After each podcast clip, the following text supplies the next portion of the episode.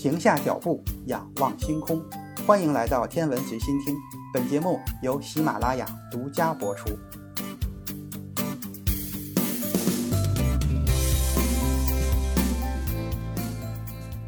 各位听友，大家好。这一期节目，咱们来说说火星车在火星上的速度。我国首次火星探测任务“天问一号”已经正式的着陆在了火星表面。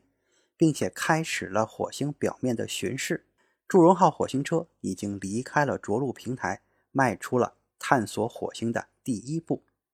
就像当年阿姆斯特朗降落在月球上曾经说的一样，祝融号迈出了火星车的一小步，但是这是我国航天事业的一大步。那么，祝融号火星车迈开的这一小步究竟有多小呢？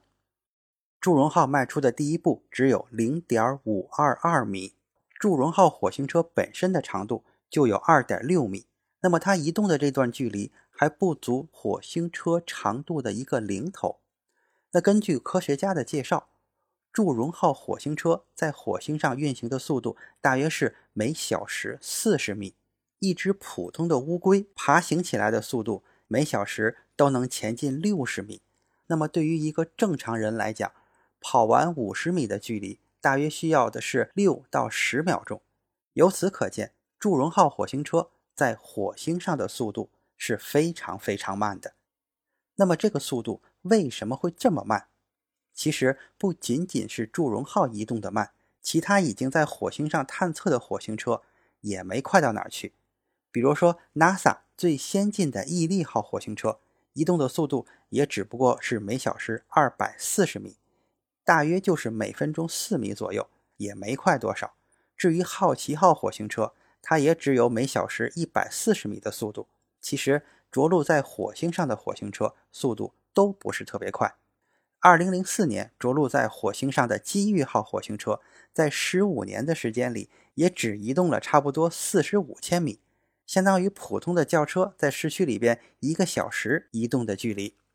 其实火星车在移动的时候，并不能像我们见到的汽车一样可以匀速的前进。它每一次移动都要先看看周围的环境，然后才能移动一小步。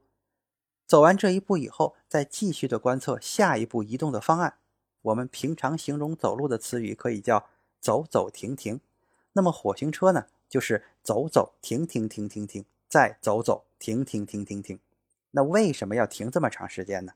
是因为火星表面的环境非常复杂，火星表面并不完全是平地，也有岩石、坡地、沙砾、沙尘等等各种各样复杂的情况，都要火星车去适应。我们的火星车虽然很先进，在地面的时候模拟了火星各种地表的形状，但是我们也不能让火星车去冒险在复杂的地形上行动，而是要选择出一条最安全。最不容易陷入麻烦的方案。祝融号火星车的机动能力还是很强的，它的每一个轮子都能够独立的行动，就好像我们的四驱车一样，每一个轮子都能够提供动力。同时，它还可以像螃蟹一样横着走，这样就大大提高了火星车的机动性。即便是这样，我们也不能掉以轻心，在火星复杂的地表环境下，这些措施也不能避免火星车面临无法解决的问题。其实说到底，最大的问题还是把火星车发射到火星上，成本实在是太高了。迄今为止，人类也只有六辆火星车在火星上正常的工作过。那么，从发射窗口期到火星车的成本，再到火星车原本就不长的工作寿命，以及我们渴望探索更多的火星之谜，都不允许我们让火星车在火星表面面临任何的风险。所以，开得慢一点。让火星车工作的时间尽量长一点才是最重要的。还有一点就是信号传输的问题。火星距离地球相当远，因此信号传输的速度也就非常慢。火星距离地球最近的时候也要有五千五百万千米，而最远的时候可以达到四亿千米。如果信号以光速传播的话，从火星车传到地球也需要几分钟甚至几十分钟。这就类似于大家平时上网时遇到的延时。当火星车把图像传回地球的时候，火星车只能在火星表面等待地面技术人员接收信号，然后给出指令，再传回火星。这一来一回，几分钟甚至几十分钟就已经过去了。除此之外，火星车和地球之间信号传输的带宽也是一个很大的限制，它决定了火星车能够以多快的速度传输数据。我们在地球上都玩过遥控汽车，在地球上因为距离很近，而且我们可以把信号传输设置很多的通道。那么火星车和遥控汽车是一样的，我们把遥控器放在地球上，而汽车却在火星上。那么这种方式就决定了火星车能够以多快的速度传输数据。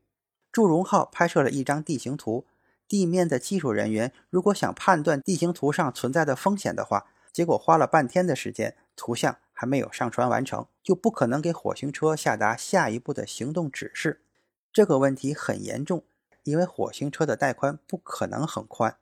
火星车的确可以直接给地球传输信号，但是速度非常非常的慢。祝融号传输到地球的带宽只能达到每秒钟十六比特，如果换算成字节的话，一个字节有八比特，那么也就是说每秒钟只能传输两个字节的数据。当然，我们也是可以利用天问一号环绕火星的轨道器来传输信号的，但是火星车和轨道器没有办法随时的传输信号，因为轨道器是在绕火轨道上运行的。必须在轨道器运行到火星车上空附近的时候，这个短暂的窗口才能进行数据的传输。根据科学家的介绍，轨道器每次飞越火星车的时间窗口大约只有八到十分钟，在这个时间内是可以传输数据的。在这种情况下，传输的速度可以达到兆字节的级别。发送信号的问题解决了，那么怎么接收？毕竟相隔几千万甚至上亿千米。信号传回来也已经非常的微弱了，因此我们就需要增大天线的口径，而且是玩命的增加。这就涉及到一种技术，叫做肾长基线干涉技术。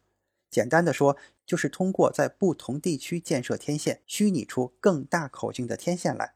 人类拍摄黑洞照片所用的事件世界望远镜，其实用的就是这个技术。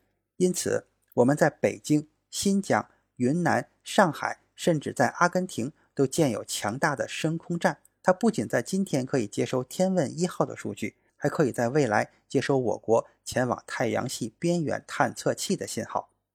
但是，即使我们有了这样的深空站，信号传输速度终究还是很慢的。在考虑到延迟的问题，火星车的速度确实在很大程度上受到了我们和火星之间距离的限制。相比之下，我们的玉兔二号月球车。就可以达到每小时二百米的速度，比祝融号要快很多。这其中的主要原因就是距离足够近，传输信号的速度足够的快。那么火星车有没有可能开得更快呢？考虑到影响火星车移动速度的最关键因素就在于信号传输的问题，那解决这个问题就成为火星车提速的重中之重。目前，美国宇航局正在思考如何让火星车能够自行选择行动路径，免去了地面控制的麻烦。这种方法说起来容易，但是做起来却很难。它不仅需要火星车拥有一套自己的处理系统，还要有更加智能的相机，从而识别路径，实现自主调整前进方式的目的。火星车移动速度的提升，可以极大程度上提高人类的火星探测效率。这包括它可以探索更远的距离，看到更多的火星表面环境光，也可以给我们传回更多的数据。当然，随后也就带来了一系列的问题，这就是火星车本身仪器设备的寿命，主要就是轮胎。目前正在火星上进行探测的好奇号火星车就遭遇到了轮胎破损的问题，美国宇航局也一直在考虑放弃其中的部分轮胎，所以。如果火星车能够自主行动的话，的确会移动更远的距离，但是需要轮胎更加耐用才行。对于我们的祝融号来说，它有一个很大的优势，就是它的六个轮胎都能够独立的驱动。这就意味着，如果其中的一个发生了问题，那么其他的轮胎还可以继续工作，让火星车去探索更远的距离。关于祝融号火星车，咱们就说这么多。今天的天文随心听就是这些，咱们下次再见。